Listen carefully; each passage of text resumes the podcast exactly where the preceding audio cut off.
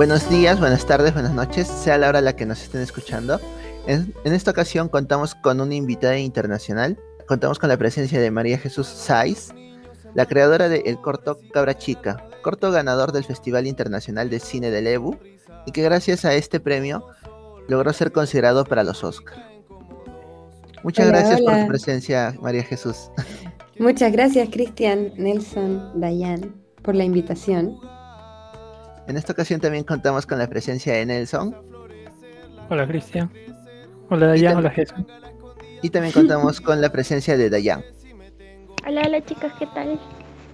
Bueno, eh, nosotros hemos visto ya, hemos logrado ver eh, el corto Cabra Chica. A, mí me pareció muy interesante, muy bonito.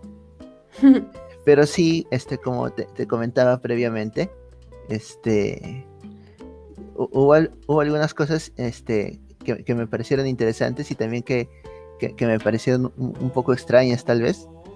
De las partes que me parecieron interesantes fueron este, la parte en la cómo al final se puede transmitir este, este pánico, esta preocupación que sienten, eh, que, le transmites al, espectador cuando llegan los carabineros a, recoger al bebé. Y respecto a, algunas peculiaridades, es esta parte en la que, si bien es cierto, todos de niños hemos ocultado algo, este, me, parecía extraño que, con tanta facilidad se pueda ocultar algo tan grande, ¿no? Que, es eh, un niño, ¿no? Sí, pues. Sí, sí. Igual como lo hablábamos antes, yo traté de como que mm, eso se disimulara por el hecho de que pasa como un solo día.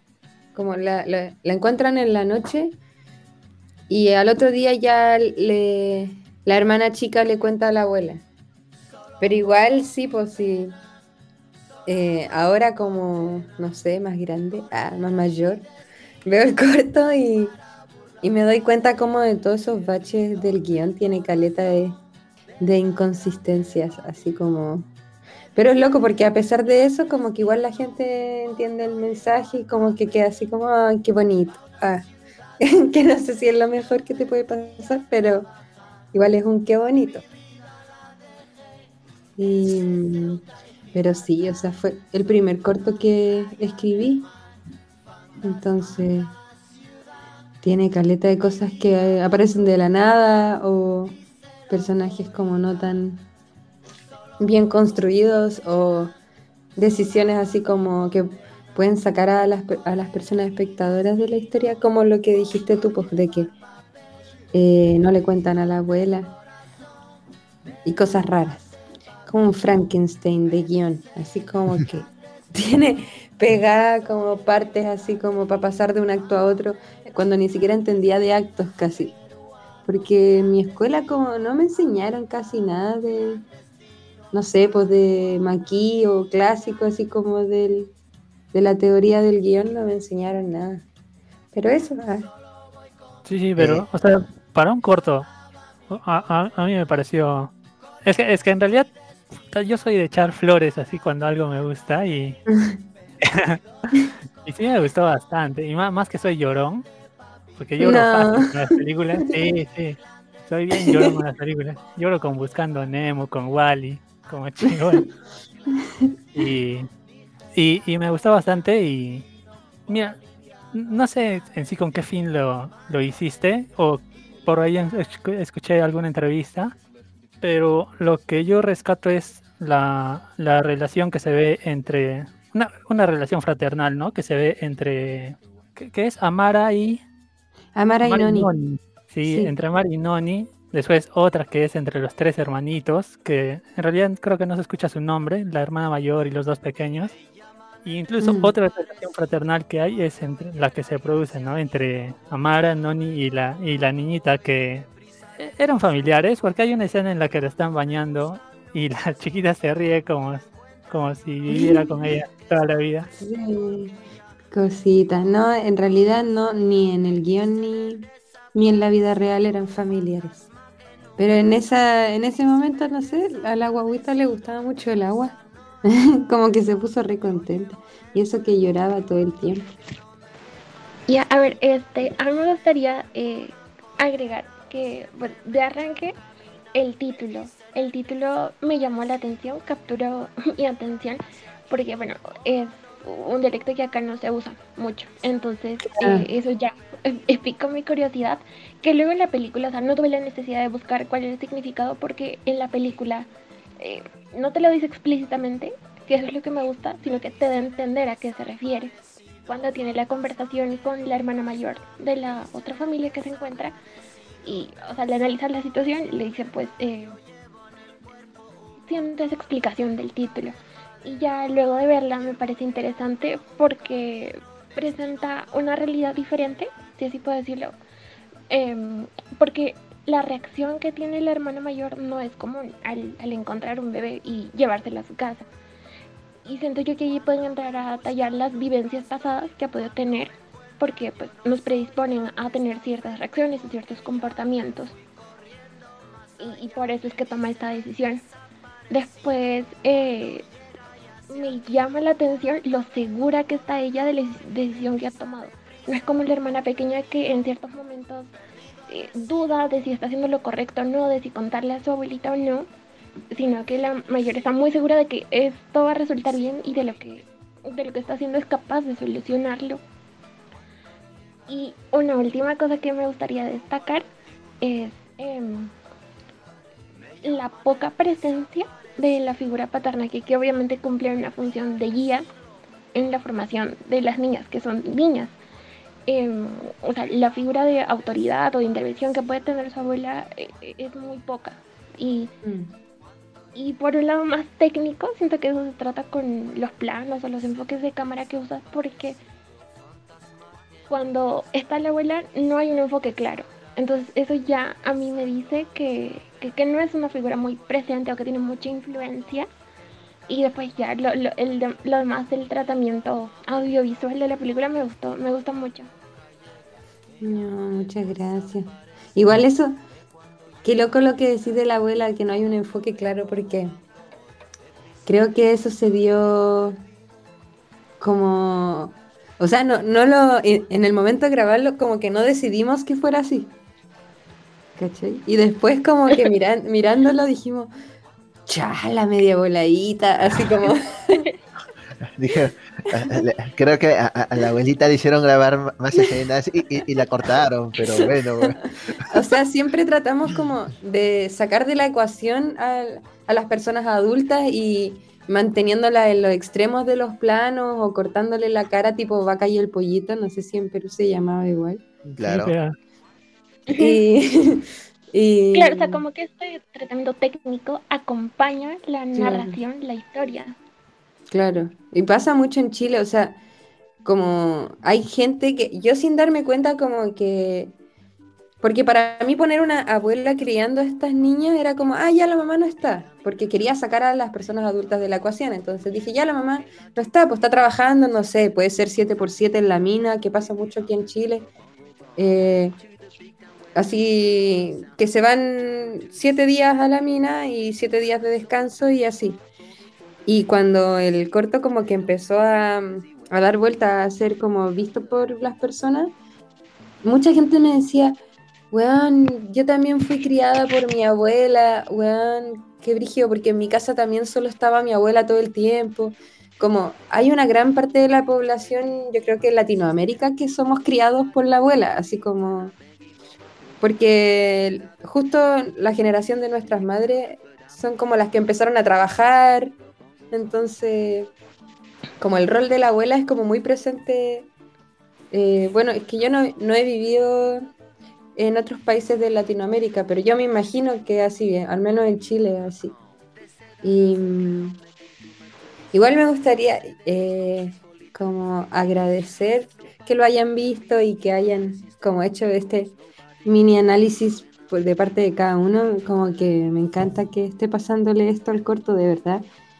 Y como que valoro mucho también que Cristian diga lo que no le pareció, porque como que yo también me doy cuenta de lo que él dice. Como yo también después de verlo, como que dije, weón, esto no salió para nada bien. Y es como, en el fondo, la única forma que tengo, por lo menos yo, de, de avanzar en esto, pues, de hacerlo cada vez mejor. Y por último, me gustaría decirle a las personas que están escuchando a una mini sinopsis, que este corte del que estamos hablando, que ya le hicimos mucho spoiler, se trata de dos niñas, dos hermanas criadas por la abuela que se encuentran a una bebé abandonada y la ocultan por un día entero, entero y le pasan un montón de cuestiones. Hasta que una de ellas eh, al final le intenta buscar una mamá por YouTube, pero eso ya es demasiado tarde. Y ahí, bueno, no les voy a spoilear el final porque está completamente liberado en Vimeo. Y eso ya me cayó. Justo, justo sobre eh, el, tema de la realización, este, tengo como acabas de mencionar, es el primer corto que realizaste y, como mencionaste en, tu universidad o donde estudiaste, no te terminaron de dar las herramientas suficientes tal vez para que puedas realizar el corto o sepas qué hacer al momento de, filmarlo. Mm. Este, y al momento de, hacerlo era pues, prácticamente terreno inexplorado. Este, ¿cómo, ¿Cómo fue ese, esa experiencia? ¿Cómo te sentiste? fue todo lo que es un parto todo lo que es parir. Así de complicado y, sufrido y, triste porque eh, es un proceso pedagógico eh, en donde estamos haciendo algo que, como, que es un arte y queremos demostrar nuestro talento artístico a través de una forma de hacer las cosas que es muy como ingeniería, así como cada, cada persona con su cargo, eh, no sé qué, cada persona se encarga de esto, tiene que hacer bien esto y todos, y todas las personas que estábamos en el grupo que éramos, no éramos prácticamente, sino que éramos totalmente puras mujeres de, de cabecillas de, los departamentos, que éramos las compañeras que íbamos a ser evaluadas en el ramo para el título, porque tú haces este cortometraje para titularte en, la Universidad de Valparaíso. Y entonces todas estábamos en nuestro cargo como por primera vez prácticamente. Entonces hubo un montón de roce. La profesora que nos tocó, no sé, bueno, ¿para qué voy a decir? Ah, las cosas malas que tengo en la cabeza. No, mentira, pero. Tira hate, tira hate nomás. esto se escucha en Perú, no en Chile. Ah. No, no, yo creo que no sé. No sé, hubo como muy. Éramos muy cabras chicas todas y y la forma de, bueno, cabra chica es niña inmadura, a propósito. Entonces éramos como puras cabras chicas haciendo el corto cabra chica con todas las del elenco que eran puras cabras chicas también. Entonces éramos un montón de cabras chicas y nadie sabía qué hacer realmente. Y la profesora, mm, como que yo no sentí una, o sea, hay un montón de cosas como las cosas que tú me decís con respecto al guion, que en el momento pedagógico igual me las podrían haber dicho, porque son como cosas igual evidentes, por así decir. Y entre esas cosas hay un montón de otras cosas que era evidente que lo estábamos haciendo mal, pero no... Bueno, tampoco es culpa de otra persona que hagamos mal las cosas, pero digo que era, era eso, pues era un contexto pedagógico, entonces como que la idea era aprender. Pero mm, igual el cine, claro, se aprende haciendo más que en la academia y, y en, especialmente en mi escuela que es como re precaria igual, es como, es universidad pública en Chile, educación pública que es muy mala y, y tiene un montón de baches teóricos, como por ejemplo, que para mí el más importante, que es que a mí nunca me enseñaron nada de teoría de guion en los cuatro años de una titulación profesional de cineasta. Entonces es como, si falta eso, imagínate cuántos detalles faltan en esa escuela de las que yo no me he dado cuenta.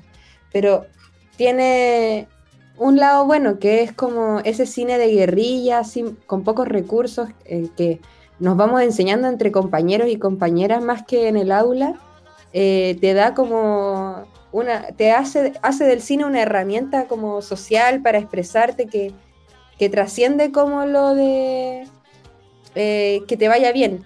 O sea, como tener un éxito así tipo, no sé, Hollywood. Y eso hace que el discurso que yo tengo como al elegir las historias y el, que yo tengo y que mis compañeros tienen tenga como un peso mucho más así como que de verdad nos interesa lo que queremos hablar, el tema que queremos tratar. Y eso yo me di cuenta cuando fui a España a hacer el máster, porque si bien en la escuela nunca elegía mis ideas, en el máster me las elegían todas porque tenía este lado como que tiene el sino latinoamericano, que es como, yo quiero hablar de un tema porque de verdad es importante hablar de este tema. En cambio, habían otros, no sé, pues, otras personas que no sé, pues querían hacer un tema que tipo Hollywood, que es como ya, no sé, de repente es como para entretener nomás. No es como un tema que, que de verdad te nazca de la guata querer hablar de ese tema, sino que quiero hacer una comedia romántica lo más livianita posible.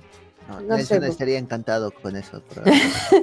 si, a mí, si a mí igual me gustan las comedias románticas, pero el cine latinoamericano como que nos da eso, no sé. Es parte de la escuela así de el que no nos enseñan nada en las universidades, terminamos haciendo las cosas que vemos en la calle, como algo así, yo creo, no sé.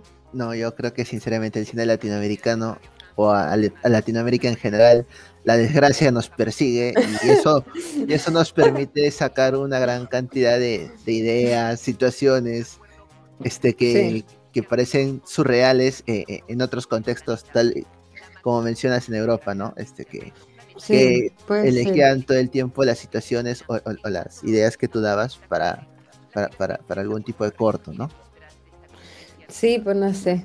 No sé cuál será la verdad de las cosas. Pero, pero, pero sí, la realización, bueno, en resumen, la realización de Cabra Chica fue dentro de un margen pedagógico, en donde sufrimos mucho, nadie sabía qué hacer, y ese es el resultado, Cabra Chica. Y la guagua llorando de fondo todo el rato. ¿Y cómo si, o sea, nace este proceso este de postular al festival? O, o sea, tú te encargaste de hacer esa postulación, cómo lo decidiste, o alguna institución es la que recoge estos cortos y los preselecciona, cómo va más o menos ese proceso. Bueno, después de que tuvimos a la bebé llorando toda la semana de fondo y pudimos hacer el corto y lo pudimos montar, lo presentamos a las clases y nos sacamos muy mala nota. Era el peor corto de toda la promoción. Y ahí salimos redes moralizadas y casi que nos peleamos entre todas y nadie quería volver a saber del corto porque era el peor corto nunca antes hecho en la historia de la humanidad. Y eh, ahí ese año, después de eso, al año siguiente yo hice la práctica.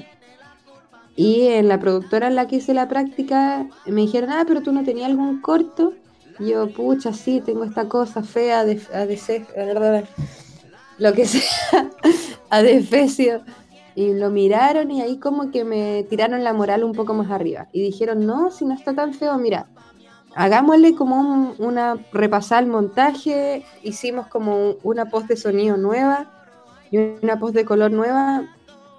O sea, a partir de que ellos me dijeron que no estaba tan malo, yo empecé a moverme sola, sin el equipo, para hacerle una post de color, una post de sonido nueva, dejarlo como bonito y ahí empezarlo a postular. Y eso lo hice todo sola como... Agarré el corto y lo empecé como a poner bonito, no porque pensara que iba a ganar algo. Para, mí era el peor corto hecho en la historia, sino que porque tenía la necesidad de completar como todo el proceso de un corto que incluye la postproducción y la distribución. y ahí a través, Sí, como terminar lo que empezaste. Más que nada por el honor del samurái. Una wea así. Y, ahí, eh, a través de plataformas de internet como Fest Home, eh, lo postulé a todos los festivales que había en Chile. A todos, en los que cabía. Y bueno, los ideales para mí son el FemCine, porque admiro mucho lo que hace el trabajo de ese grupo de mujeres que una vez al año hacen un festival de, así como separatistas, eligen a puros cortos de hechos y realizados por mujeres.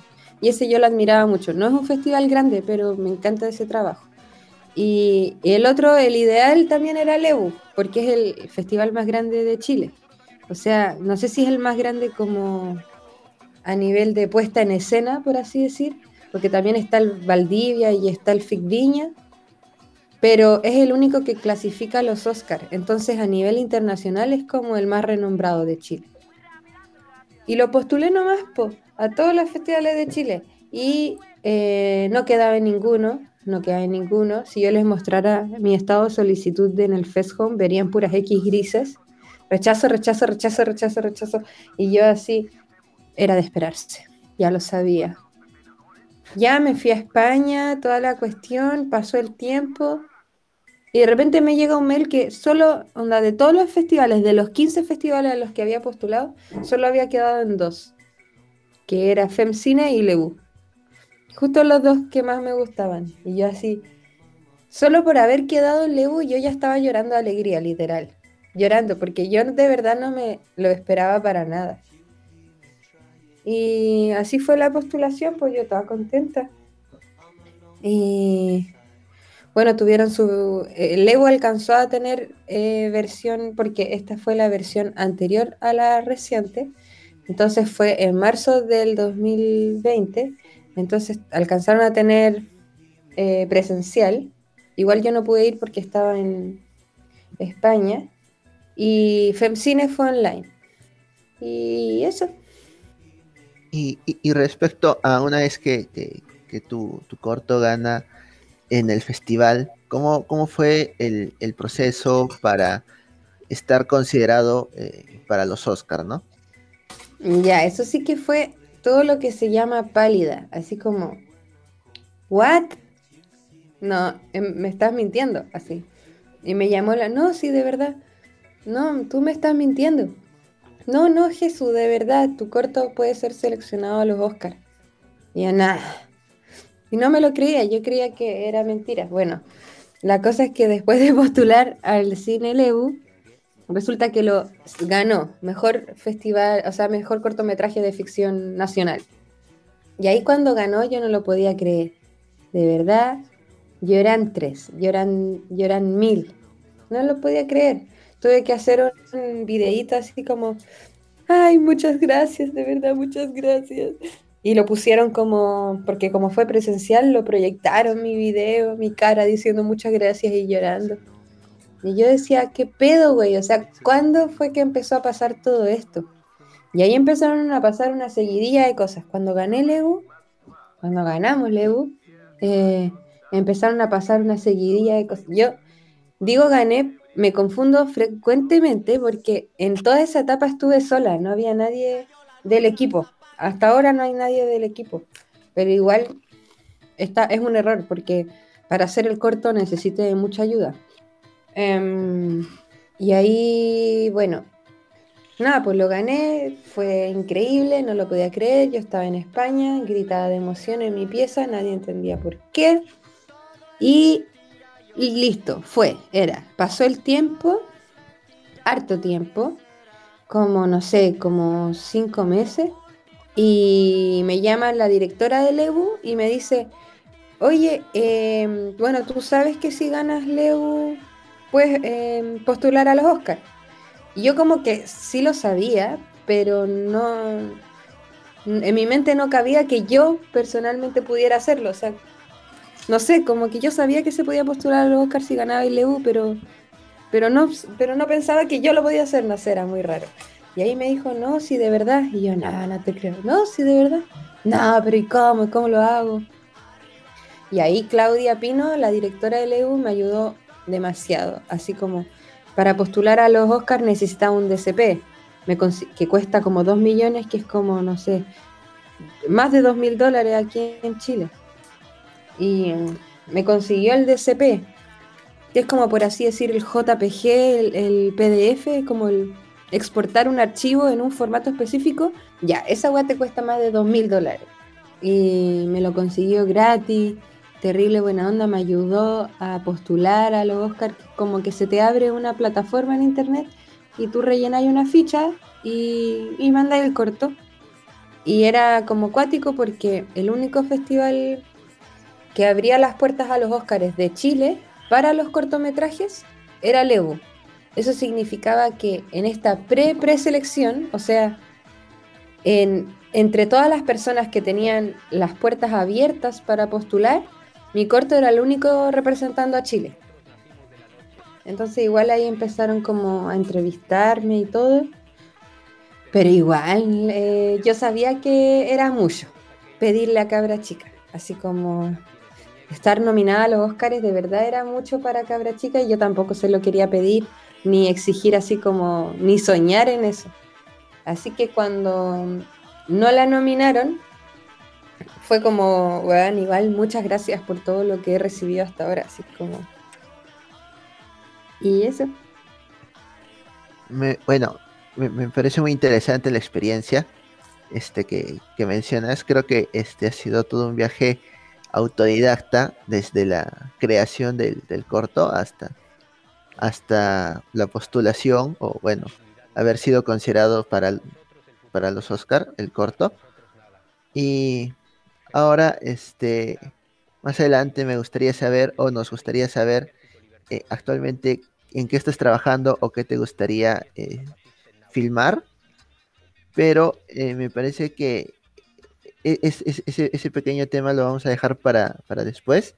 Ahora queríamos, quisiéramos hablar un poco sobre el cine latinoamericano y qué tipo de estímulos económicos este, se suele recibir en, Chile específicamente, ¿no? Por ejemplo, en Perú tenemos los incentivos económicos de la DAFO que son entregados por el Ministerio de Cultura no sé si el resto de chicos tienen mm. alguna otra pregunta. Sí, que en realidad eh, recién el año pasado mejoraron lo de la DAFO, que creo que tenía un fondo bien pequeño y el año y el año el año pasado empezando el 2020 agarraron y le subieron como casi 25 millones de soles, que no sé cuántos millones de, dólares porque lo expresaban en dólares ya, pero ahorita la verdad creo que no suele hablar de dólares. Amigo, no, ya, ya lo había olvidado ya, todo el día, hermano, en serio.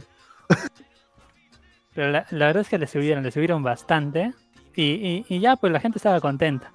Y de ahí nos agarró la pandemia y, y la verdad que, no sé en qué ha quedado la DAFO, no sé no, cuánta, cuánta gente estará concursando. Sí, e, el tema de la DAFO acá en Perú hace unos cuatro o cinco meses fue bastante delicado por, por este estímulo económico que, recibió Mayra Couto. Sí. y, empezaron a, tirar este un un, terrible hate. Y, y, pero me parece que e, ese tema ya pasó y ya no creo que vayan a fiscalizarlo de, de manera tan ridícula como intentaron hacerlo, ¿no? pero este sí me gustaría escuchar qué tipo de incentivos económicos este, hay en Chile o, cómo es que es la movida cultural allá, ¿no? Em, muy buena pregunta, mi querido amigo Cristian. Eh, es un tema súper complejo. Yo creo que en toda Latinoamérica, quizás en excepción de México, Brasil o Argentina, que tienen como sus propias industrias de cine, como, como que han hecho que el cine sea eso, pues que tenga su negocio propio, como su, su autosustentabilidad, por así decir. Quizás no tan lograda como, no sé, en otros países, pero, pero mucho mejor que, que, por ejemplo, en Chile, que no existe ese negocio propio, no existe una autosustentabilidad del cine chileno ni una apuesta por el cine chileno por parte del gobierno o de inversionistas que digan, no, el cine chileno da plata, así que démosle, démosle, invirtamos harto en esto, no. No es así. Entonces, ¿qué pasa en Chile? Que, por ejemplo, las salas de, de multisalas de cine, que son el 90%, me atrevo a decir, porque hay muy pocas salas como eh, independientes, por así decir, o sea, que no son ni Cinemark, ni, ni ese como oligopolio, que son como tres marcas que solo traen películas gringas, porque no hay el impuesto al cine gringo que, por ejemplo, tiene Argentina, que a un gringo le cuesta mucho más exhibir una película que a un argentino, y ese excedente de precios se reinvierte en, la industria argentina, sino que aquí a un gringo le cuesta lo mismo que a un chileno poner su, su película. Entonces, obviamente, los gringos van a llenar las salas, van a llenar todas las fechas ¿Y cuántas películas chilenas hay en cartelera hoy en Chile de estas grandes marcas? No sé, me atrevo a decir que ninguna, que son todas gringas. Y no hay, entonces no hay ese incentivo de consumo, no hay ese incentivo de inversión. ¿Y qué pasa? Que hay un sistema como de, de financiamiento que es en base a la competencia, que es los fondos de la cultura que se abren dos veces al año, en donde grandes cineastas chilenos con harta carrera eh, compiten a la par con los juniors que acaban de salir de la U. Y, y es como súper complejo ese tema porque, por ejemplo, ya, por decirte cualquier cifra, una película, una superproducción como corresponde, así como grande, eh, con todos los cargos necesarios, no sé, por decirte cuesta 100 dólares. Obviamente es mucho más. En Chile tú te puedes ganar, eh, no sé, el capital semilla, el fondo concursable, un montón, o sea, no sé, ya los tres fondos que hay en los que podrías hacer una película y aún así no sumas esos 100 dólares. O sea, ¿cuánto vale una película? No es financiable en Chile a través de fondos eh, del gobierno o, o, de bancos, así como estos fondos que hay para, para hacer películas. Entonces, nadie, nadie invierte o no hay forma de tener solo en Chile como el presupuesto total de una película o siempre hay que estar eh, como pidiendo mérito. Por ejemplo, la más grande productora de Chile, que es Fábula, que es la de La Raín, el que ha hecho No, El Club, Emma.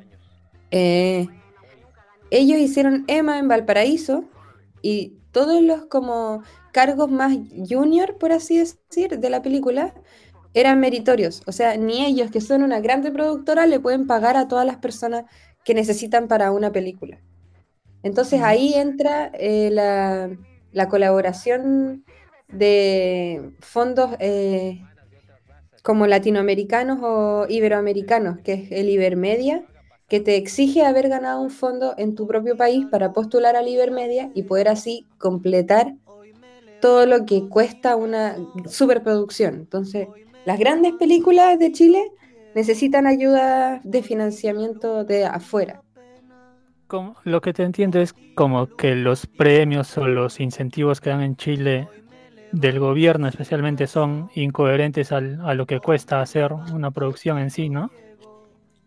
Es que sí y no, porque tú dos veces al año a través del Fondo Concursable del Estado, de la Cultura, todas las disciplinas culturales, entre ellas el cine, hacen un presupuesto para postular. Así yo digo, mi película cuesta, o sea, la etapa de preproducción de mi película, porque son fondos separados, preproducción, producción, postproducción y distribución, son fondos separados. Entonces yo digo, ya, por ejemplo, si opto por la de producción, la, etapa de producción de mi película, o sea, solo te pido para la producción. Ahí yo veo qué hago para la distribución o si postulo el otro año para ver si completo el ciclo de una película.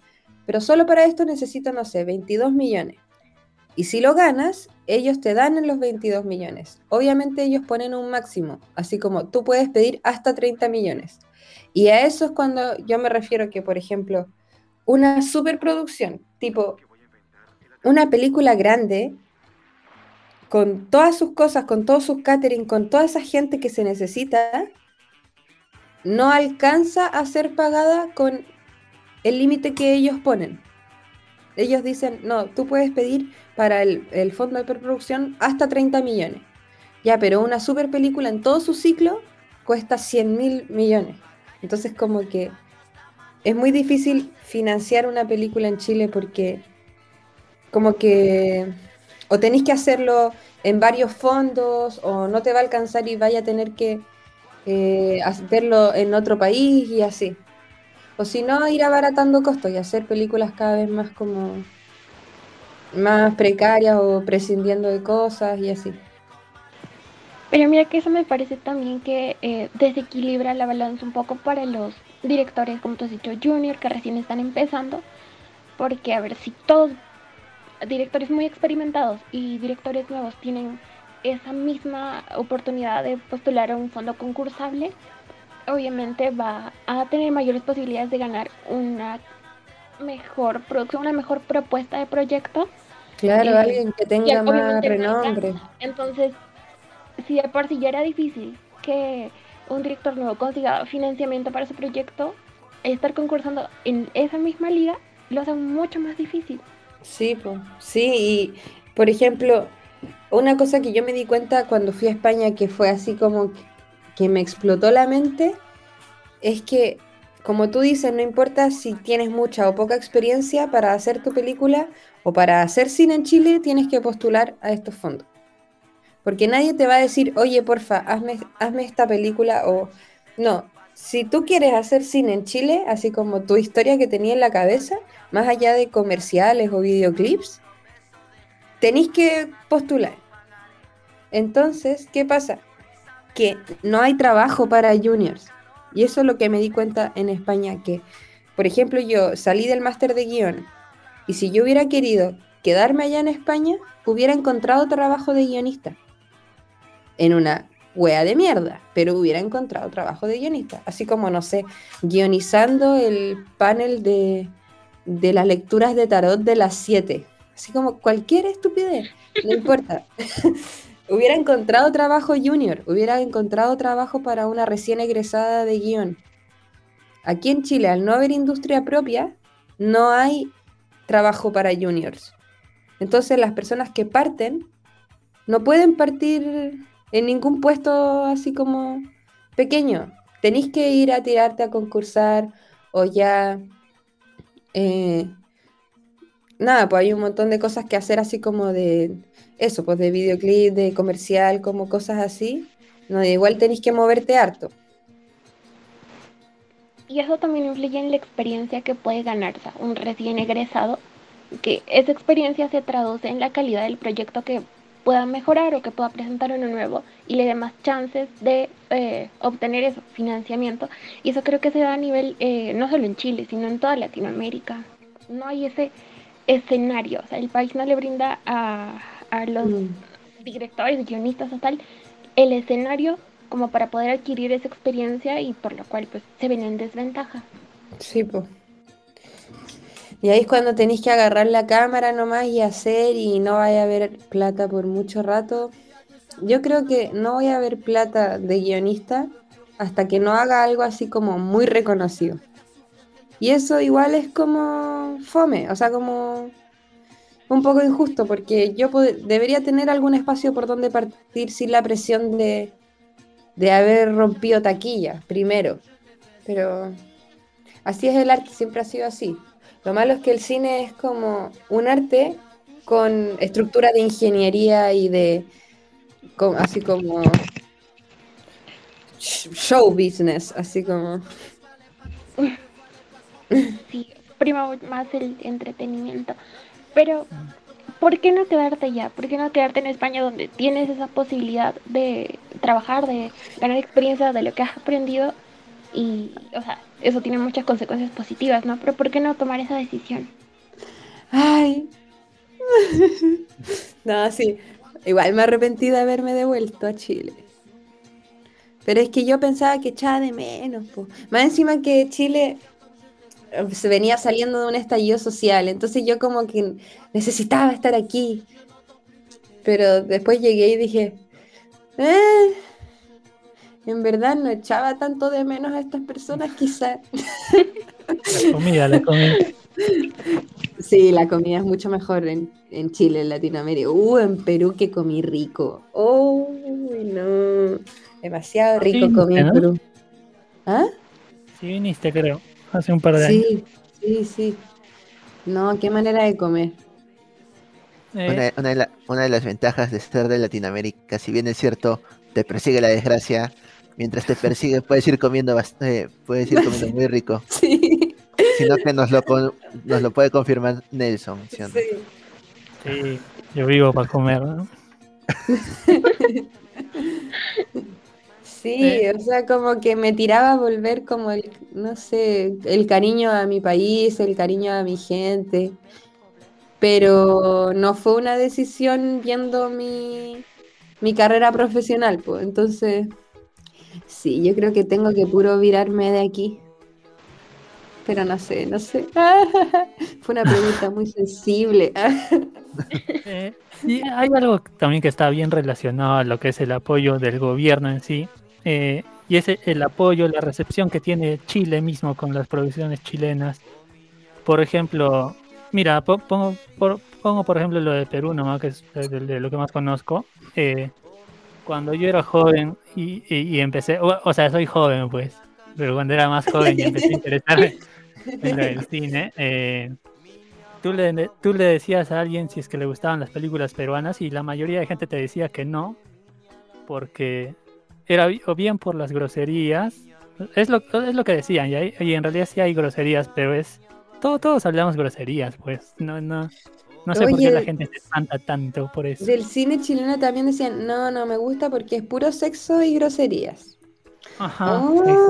Se, re- se repite esa estigmatización. Yo creo que es más eso, que es más una generalización de el cine que hay, porque al, a la persona de a pie le preguntas, pues, ¿te gusta el cine de tu país o de Latinoamérica en general? Y es un no, porque lo que conocen es el cine más comercial, que acá en Perú tiende más a ese mismo género que en Chile y a la comedia.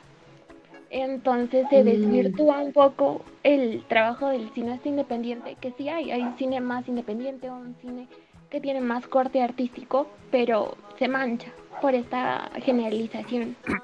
Y es que no, no se dan el trabajo pues de, de ver otras películas. Es como que es una respuesta que les sale por instinto nomás.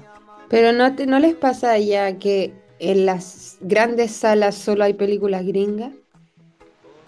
Eh, sí, Eh, sí, sí, sí, sí ha sucedido bastante, pero este, bueno, eh, respecto a lo que mencionaban de esta estigmatización, me parece que sí hubo una época en Perú, particularmente, en la que este, sí, o sea, se- ya se excedían con este tipo, eh, en- en producciones peruanas, se excedían con, con este tema de, de, tener desnudos o sexo y, y- malas palabras, ¿no? Que si bien es cierto, no hay ningún problema con eso, pero este, de, cara a, a- los últimos años, ya mejoró bastante el, tema de la oferta o películas que, que podíamos tener, ¿no? Por ejemplo, en los últimos años, gracias a, a los incentivos económicos, tuvimos este, La Revolución y la Tierra, que fue un documental que extrañamente estuvo más tiempo del que cualquiera pudo haber pronosticado en, en cartelera, ¿no? De la misma forma eh, hemos tenido Wiña y Pacha eh, y, películas de comedia que, que, que- ya no van a lo fácil, ¿no? Que, que hacen chistes tan, tan poco sutiles, por así decirlo, ¿no? De alguna forma, en ese, en ese sentido se ha mejorado un poco la oferta, pero nuevamente están haciendo que están explotando demasiado ese recurso y, y- y- y- a muchos se están cansando de eso también, ¿no? No sé qué opinan los demás de ello. Hmm. No sé, yo quiero ver esa tesis, quiero ver esa tesis con todas esas películas donde dicen que ay, que era mucho no sé qué, no sé qué. Quiero verla. A ver si es real. es que, es que sí, o sea, toda- todas las películas latin- latinoamericanas tienen siempre por lo menos una escena. Creo, no es tanto A como las gringas cine. también, güey. A, la- a las gringas creo que les meten sobre todo para en, en las series, sea, en las series y en películas creo que les meten recontra para tener la clasificación R, Mm. que a cualquiera le llama la atención una película con clasificación R, pero tú la miras y es una película cualquiera, sino que en algún momento tiene una, una escena así bien bien explícita que la hace hace que se gane esa clasificación. Pero en, en realidad todas las películas pues tienen lo mismo, tienen una historia y, y no necesariamente. Yo personalmente no, no sé qué le aporta una escena de sexo a una película. Hay sí películas en las que se necesita, pero no todas, pues. Pero mira, volviendo un poco al tema de la de la ventana que tienen las películas en Latinoamérica, de la visibilidad que tienen, en cierto sentido siento que sí hay películas como Guiña y Pacha o como La canción sin nombre o Retablo, La revolución en la tierra, es porque también está mejorando de alguna manera eh, el apoyo de estímulos económicos que se da. Eso sí quería mencionarlo, al menos en Perú no es no se tiene solamente el fondo concursable, que ya hemos visto que es limitante, también hay programas que se dan gracias a alianzas con otras entidades, como el Festival de Cine de San Sebastián, que no es tanto preproducción, sino más a la postproducción y a la distribución. O sea, permiten que eh, postules, obviamente hay una selección, pero te da la posibilidad de tener comentarios, de tener em, apoyo de profesionales con mucha experiencia que meten mano en la conclusión técnica, en la finalización artística, te dan comentarios y sugerencias que eso siento que sí le suma calidad, por así decirlo, al proyecto y, obviamente termina todo ese proceso, le da una visibilidad internacional, te pone, te ayuda a ponerte en festivales y obviamente eso te acerca más con el público y te permite estar más tiempo en las salas de cine. por ese lado yo creo que sí es rescatable el, el avance, el progreso que ha tenido el cine latinoamericano a como era antes. Sí, definitivamente. A mí me parece, bueno, en particular, o lo que yo recuerdo es que este tema de, de, mejorar o, de que haya más producciones nacionales fuera de las independientes, sino de las de las productoras grandes, que creo que la principal es Tondero, fue a raíz de que se estrenó Asumare, ¿no? Que si bien es cierto, eh, era un monólogo que se convierte en película. A mí me gusta bastante la primera, el resto, eh, las otras dos, bueno, supongo se les acabó el dinero y tenían que seguir comiendo y necesitaban facturar, pero sí me parece que eh, lamentablemente han seguido sobre, sobre la misma estructura que tuvo Asumare y, y no han explorado otras, otro tipo de producciones, ¿no? U otro tipo de temáticas, que es como las las películas independientes que mencionaste tú, Dayan. Claro, es como un encontrar la fórmula ganadora y te aferras a eso. Y quieres replicarla y replicarla y replicarla porque sabes que hay una especie de éxito garantizado. Que, bueno, de las productoras, eh, pues, es llenar taquillas, ser éxito en taquillas y que eso les deje ganancias. Y es por eso que toman por e, ese tipo de producciones de comedias como Asumar y como todas las de Tondero y no se arriesgan a darle la oportunidad a otros proyectos. Exactamente. Yo recuerdo esta película Losers, que fue con un actor chileno, no sé si, si, tú la llegaste a ver, Jesús. Eh, me suena, creo que sí supe que, pero no la vi. Esta fue como del 2005, una cosa así o no? No, 2015 fue. Ah, chucha. O sea, chuta. No, no la vi, no la vi. Por ejemplo, esa creo que fue una, una, producción con un comediante argentino y un comediante chileno. Entonces, por eso, eh, sí, yo recuerdo haberla ido a ver al cine. Que sí, hubo, me, me, gustó.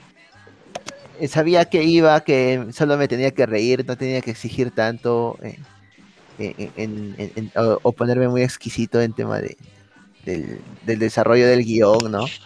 Entonces yo solo fui por las risas, pero sí, no, no, no, me fui decepcionado, porque siempre ver el, contraste, ¿no? Eh, de, chistes entre un chileno y un peruano, dada la rivalidad o, o, o, o amistad, slash enemistad que podría haber, es divertido, ¿no? O sea, es algo por lo que siempre vamos a querer pagar por ver, ¿no? Ay, sí, ¿por qué? siempre, para siempre. Sí, pero creo que ya son barreras que, estamos superando y que ya solo nos divertimos con eso, ¿no? Sí, qué bueno. Ah. Es que yo creo que ese cine comercial de comedia también tiene que existir porque hay todo tipo de público. Entonces, pues, es como eso, tiene que haber para todos.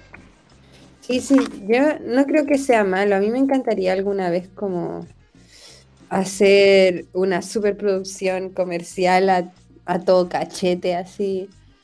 Em, y creo que es súper válido que haya este show business. Solo que también creo que como que lo neoliberal se come a lo otro y no es necesario tampoco que pase eso, como que podrían coexistir las dos cosas y que incluso una ayude a la otra, pero No sé si soy como muy distópica o algo así, pero siento que, que por lo menos en Chile tú vayas a las salas y ya con solo ver puras películas gringas ya, ya eh, nos están diciendo algo. Sí, pero me parece que esa, esa barrera de una u otra forma, este, bueno, no, no sé, no creo que se vaya a, romper totalmente o de la noche a la mañana, pero ya, ya nos podemos dar cuenta, ¿no? Que con películas como Ya no estoy aquí, Roma, o la misma Parasite, que era una película extranjera, que fue a los Oscar y ganó y se llevó todo prácticamente. Y que podría, que, que en teoría la pueden considerar como cine independiente. Este ya, ya se está empezando a notar, ¿no? La vigencia. También, sin ir muy lejos, este, las producciones de A24, que son de corte independiente, pero sí con un mayor presupuesto, que, plantean nuevas ideas, ¿no? Es decir, este, nuevas temáticas que no van este, detrás de lo comercial y, podríamos decirlo, ¿no? Lo fácil, ¿no? O sea, tranquilamente alguna de estas este, películas podría competir con, con alguna superproducción de Hollywood, ¿no? y que lo hace. O sea, las películas de A24 han, rápidamente se han sabido posicionar porque siento también que el público eh, se está atreviendo, o sea, globalmente se está atreviendo a, experimentar con más géneros, a darle oportunidad a, a ver algo diferente. Entonces, por eso que también tiene más oportunidad. Y también yo creo que, aunque no queramos admitirlo, plataformas como Netflix le dan como la opción a, las personas consumidoras de elegir entre muchas más cosas, porque antes tú vas al cine y claro, todas las películas, no sé, son 13 y son todas gringas. Aquí tenéis miles de películas y no son todas gringas. Entonces como que mm, se amplían las posibilidades para las personas, aunque igual Netflix es la nueva tele, o sea, no digamos que hay como la media calidad de cine independiente o, o cine experimental o, el cine como siendo realmente cine, no sé, pero, pero sí que hay como harto cine independiente y hartas cosas bacanas, entonces como que la gente... Eso es como formar audiencia, yo creo, como darle las opciones a la gente de que estén por lo menos. Como yo creo que si durante toda la historia de Latinoamérica en nuestras salas de cine hubieran habido tanto películas latinoamericanas como gringas, obviamente la formación de audiencia sería mucho más como dócil a la hora de elegir. Claro, justo lo que mencionas me parece que es una, clara consecuencia de lo que sucede en Argentina, ¿no? Argentina este, es una industria cinematográfica que tranquilamente puede competir con, con Estados Unidos, ¿no?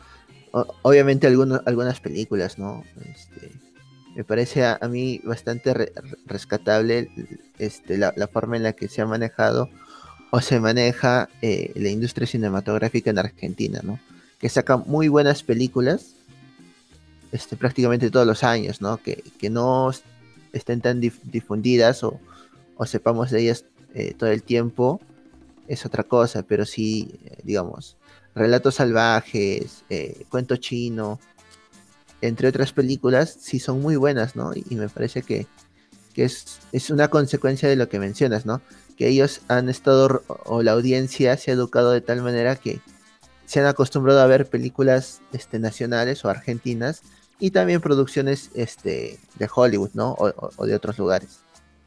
Eh, justo estaba bien leyendo sobre eso porque la, tenemos una diferencia bastante notoria entre lo que es Perú, Chile otros países con, respecto a México y Argentina, que es lo que más encontramos en, plataformas y en cines. Eh, la mayoría de películas latinoamericanas que vemos son o mexicanas o argentinas.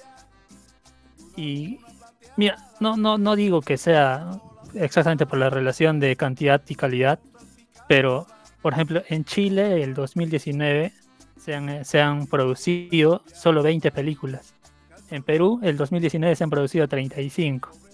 Pero en México y en Argentina, en México se han producido el 2019 216 películas y en Argentina 200 y en Argentina 217 películas. Eh, o sea, creo que sobre todo por el por los fondos que les dan y que eso hace que puedan producir más películas y obviamente entre entre 200 películas, eh, bastantes van a ser buenas, pues con que el 10% sean buenas películas ya resuena por toda Latinoamérica. Claro, Pero y ahora, de todas esas que se producen, ¿cuántas llegan a tener una buena difusión? Eso también. Claro, imagínate, si a nosotros nos llegan unas cuantas de... No, no unas cuantas ya, pero no nos llegan, pues no, no encuentras al año 200 películas mexicanas. Imagínate repartir esa cuota entre, entre Perú y Chile más que producen 35 y 20 películas.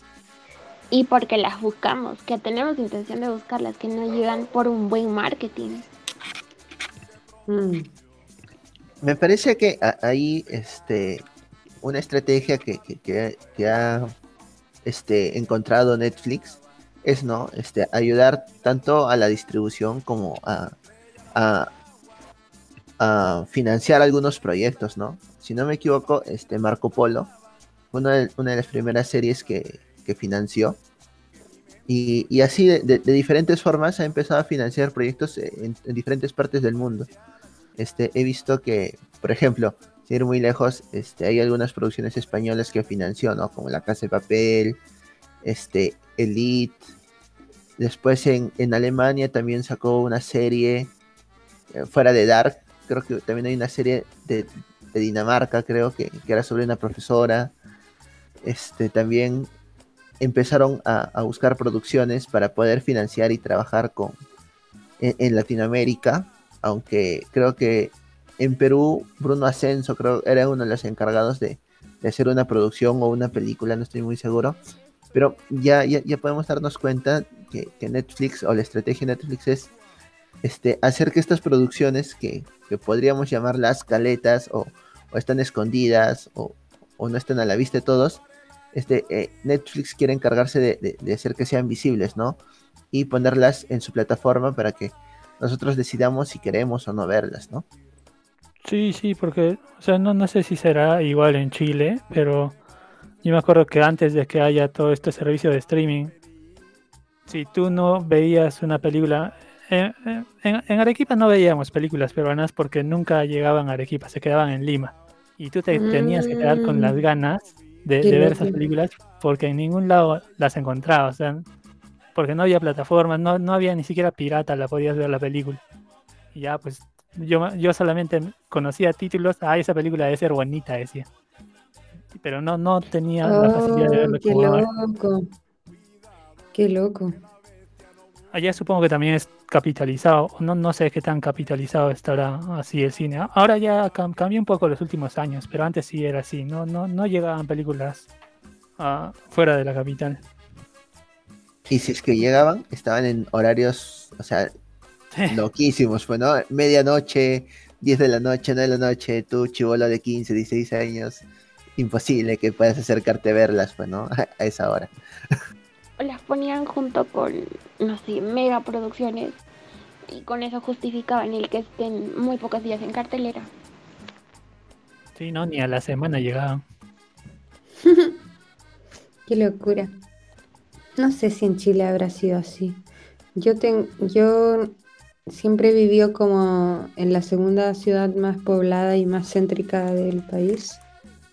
Eh, y me empecé como a interesar en los estrenos del cine chileno, así como de ir a verlos al cine eh, cuando ya iba a la universidad. Entonces, pero me imagino que obviamente pasaba si Chile es tan largo y como que de más que el cine chileno no llegaba más allá de el centro del país. Qué locura. Este, pero Nelson, eh, Arequipa creo que es la segunda ciudad más poblada del Perú, o me, pa- o- o me estoy confundiendo. Ah, no, te mentiría si te digo, sí sé, no sé. Pero igual pues no llegaban. No, eso sí, o sea, eh, de- no, sí, también considerando la, la- la cantidad de gente que hay en Lima, no, sí es. Hay una, una diferencia de por lo menos, actualmente debe ser una diferencia de 8 millones, aprox. Bueno, No, no. continuando, este, en el cine latinoamericano, como había mencionado, este, tenemos Ya no estoy aquí, Roma, este, ¿cuál consideras que es el sello latinoamericano? ¿Cuál es lo que nos hace resaltar respecto a otros, a- al cine de otras regiones, ¿no? Ya había mencionado que me- a, a mi parecer es, ¿no? Que siempre retratamos desgracias porque es, bueno, podríamos decirlo, nuestro pan de cada día tal vez, pero este, de repente eh, hay, algún otro tipo de, sello que, o, característica que, que, resalta respecto a, a, otras películas, ¿no? ¿Cuál era la percepción tal vez de, la gente de España respecto a nuestro cine? Eh, cine social. Ese es como Latinoamérica igual cine social. Y porque yo pienso que como la precariedad o la pobreza o que no, no es que el 100% de la gente en Latinoamérica sea pobre, pero mm, como que se quiere mm, denunciar la precariedad un poco. En cambio yo sentía que en España como que la mayoría de las propuestas de ideas eran como, no sé cómo, bueno, en Chile se dice cuico, en España se dice pijo, creo que en Perú se dice fresa, no, eso es México. Ah, ya, algo así como apitucado. Como con plata, ¿sabí? Claro. apitucado. Entonces, como que yo sentía que en España eran historias de apitucados con problemas existenciales. Pero es lo que tiene México, pues. en, México es, por así decirlo, tú ves las academias, nunca has visto una película, ¿has visto las películas de academia? Parecen, parece una, una película de ciencia ficción, son colegios así, contra lujosos, todo es bonito, todos son bonitos. Al estilo Elite, Rebelde Way, Rebelde. Rebelde Way. rebelde, rebelde. Ya soy rebelde. Ay, qué viejo. Y de ahí ves Roma y te das cuenta que no, pues no es así. Es buena Roma. Me gustó. Claro. Entonces, este, teniendo en claro que consideran que nosotros hacemos cine social que probablemente sea un pedido de auxilio diciendo por favor rescátenos de Latinoamérica. Este, yo, yo creo que eh, eh, es, es, interesante eh, ver que, estamos llamados a, hacer, llamados a hacer eso la mayor parte del tiempo, ¿no? sí, creo que sobre todo el cine latinoamericano se caracteriza por ser, o, o, dos características que yo le encuentro, una un poquito más rebuscada que la otra, una es que es, un cine, por lo que yo he visto, casi siempre es bien fatalista. Que tuvo, por ejemplo, al personaje principal, si sientes que le va a pasar algo malo o dices, no, acá lo van a atropellar, sabes que lo van a atropellar. O sea, todo lo malo que te puedas imaginar le va a pasar al personaje principal. Y otra cosa que siempre destaco de las películas latinoamericanas es que tienen un final bien abierto es en, las películas que he visto son finales abiertos. En el corto de Cabra Chica es un final bastante abierto porque no sabes qué va a pasar con la niña. Y creo que siempre es, en la mayoría de películas latinoamericanas veo que tienen eso, que terminan con un final abierto que te deja... Con un mal sabor de... con un mal sabor de boca, hermano, en serio. El final de Wiña y Pacha a mí me dolió y lastimó mi alma horriblemente, hermano. A todo el Perú le dolió ese final. No, sé si, no sé, Jesús, si has tenido la, la, oportunidad de verla visto, esa película. Creo que está en Netflix o en Amazon, no estoy muy seguro. ¿Cuál, cuál? Wiña y Pacha. No, no tengo Amazon Prime, Amazon Prime. es muy, es una película muy, muy bonita. Eh, la peculiaridad de esta película es que fue filmada este, íntegramente en Aymara. Y, las personas que actúan, este, bueno, eh, en realidad no eran actores, este, eh, eran familiares, si no me equivoco, del director. Pero es una producción muy hermosa, tanto por las locaciones mm. como, como por el desarrollo. Ay, suena muy bien. ¿por qué no me dan su vez de Amazon Prime? Ah, eh, silencio, silencio. No, no, no, hay problema. Yo, yo, yo, yo la tengo. No, este, no, déjame buscarla y te la pasamos. No, no, es broma, no. Por favor, no me la des. Este, bueno, ah, eh, sí, a mí me parece que sí ya sería interesante que, que, ya lo vayamos cerrando y, y hagamos recomendaciones, ¿no? Tanto de, de, de la parte de, Jesús y también nosotros recomendemos diferentes películas tal vez peruanas, este, o, o- o de otras regiones, ¿no? De, Latino- de Latinoamérica. Jesús, ¿comienzas? Ya. Eh, recomendaciones de cine chileno. Eh, bueno, en la única película en la que puedo pensar ahora es en la última de La Raín, que es Emma. ¿La vieron? No, no. Natalia no. Uy, qué peliculón. O sea, yo sé, aquí en Chile pasa que es como cine chileno. Ah, no, no me gusta porque no sé qué. La Raín le decían que era un apitucado, un apitucado. Entonces, que qué hacía haciendo cine y no sé qué, porque todo porque él tenía plata podía hacer cine. Y así lo critican un montón al pobre cabro. Pero a mí me encantó la película porque encuentro que tiene como un guion muy complejo. Un guion que de verdad es muy difícil de escribir. Así como, bueno, va sobre el, pro- el proceso como de sanación de una pareja tras haber adoptado a un niño y después haberlo devuelto. Y es súper, a mí me encantó, me encantó la película por eso, por el nivel complejo de guion que tiene. Pero es una película que trata sobre el patriarcado, trata sobre cómo la- la- las estructuras eh, de familia que Emma, que es la protagonista, ella viene a destruirlo y a quemarlo todo eso. Y lo encontré como, oh, demasiado buena, demasiado buena. Ay, perdón. Eh, estuvo en San Sebastián, en España, y, y entonces allá en España hablaban harto de la película también. Tiene a Gael García, así que... mm, mm. Papi Gael. Papi Gael. Papito Gael. Bueno, y en Chile hay mucha gente que odió esta película. Tengo muchos amigos y amigas que trabajaron en esta película de Meritorio y odiaron la producción y mucho odio hacia todo lo que sea chileno desde Chile. Ah. Pero yo la amé, me encantó, la recomiendo demasiado y hagan esa lectura de feminismo. Ok, me, parece. ¿Y alguna otra producción este que no, no necesariamente de Chile, sino de, algún otro país que, que te haya gustado bastante o te haya llamado bastante la atención? A ver, a ver, a ver, a ver, a ver. Eh, Pucha, así como para no demorarme tanto pensando, lo único que puedo pensar es que últimamente vi un anime que se llama Inuyashiki, o sea, Mononoke, pero no la princesa Mononoke de Ghibli, sino que solo Mononoke, y lo encontré demasiado bueno. ¿Es de un viejito, me parece? Eh, no, no, no, es de una como hechicera. ¿De qué Ah, país? ¿Ah? ¿De qué país? Mucho no. Yo estoy perdido en eso. Yo me baño. Ah, así va a ser. Ok. Eh, ¿algo, eh, ¿Tú, Nelson o Dayan, alguna otra película que, que recomienden? Para que también la pueda...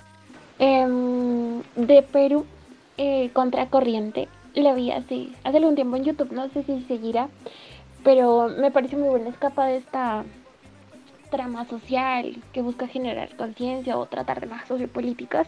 Es una historia bastante original eh, de alguien que esconde un secreto socialmente inaceptado, algo así.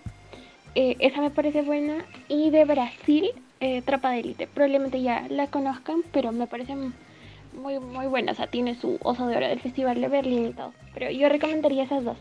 Tropa de Élite y Contracorriente.